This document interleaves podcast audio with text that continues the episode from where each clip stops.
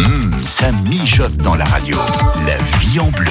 Benoît Thérèse avec nous et avec votre invité, on évite donc le gaspillage alimentaire. Une recette ce matin dans notre coin cuisine pour faire euh, un apéro anti-gaspi. Ça se passe avec vous, Mathilde Bourges. Bonjour Mathilde. Bonjour Benoît. Blogueuse culinaire, votre site internet c'est euh, cuisineantigaspi.com. Alors quand je dis qu'on va faire un apéro anti-gaspi, c'est parce que vous allez nous proposer une recette de torsade avec des restes de pâte feuilletée. Alors comment on va faire ça? Oui, c'est vrai que quand on réalise une tarte, euh, qu'elle soit salée ou sucrée, parfois il y a plus de pâte euh, que la largeur du moule, donc on se retrouve avec des petites chutes.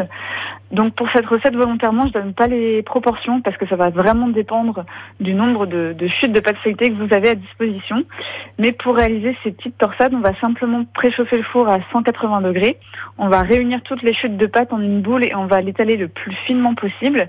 Et après, on va détailler des bandelettes en forme de, de longs rectangles. Mmh. Et on va mélanger un peu de crème fraîche épaisse avec de la moutarde. Et on va badigeonner les bandelettes euh, de pâte feuilletée avec ce mélange. Et ensuite, on va parsemer avec un fromage râpé. Donc, on peut prendre de, de l'emmental, du comté, du parmesan. On prend ce qu'on a sous la main et ce qu'on veut. Et après, on va torsader les bandes de pâte feuilletée. Pour cela, il suffit de prendre chaque extrémité, de les rouler. Et ensuite, on va déposer ces torsades sur une plaque recouverte de papier cuisson. On va badigeonner avec un jaune d'œuf pour que les torsades dorent à la cuisson. Mhm. Et on va enfourner environ 10 à 15 minutes.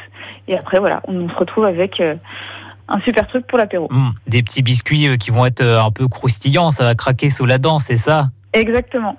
Est-ce qu'on peut imaginer d'ailleurs ce que vous avez parlé de fromage râpé sur le dessus Est-ce qu'on pourrait imaginer mettre aussi des petites graines, je sais pas, de sésame par exemple ou autre chose? Oui, tout à fait. On peut mettre des graines, on peut mettre euh, du chorizo, on peut mettre euh, une pâte de tomates séchée. On peut vraiment faire avec ce qu'on a sous la main, euh, même si on a un reste de, de sauce à pâte, par exemple, ou de sauce à pizza, ça marche aussi.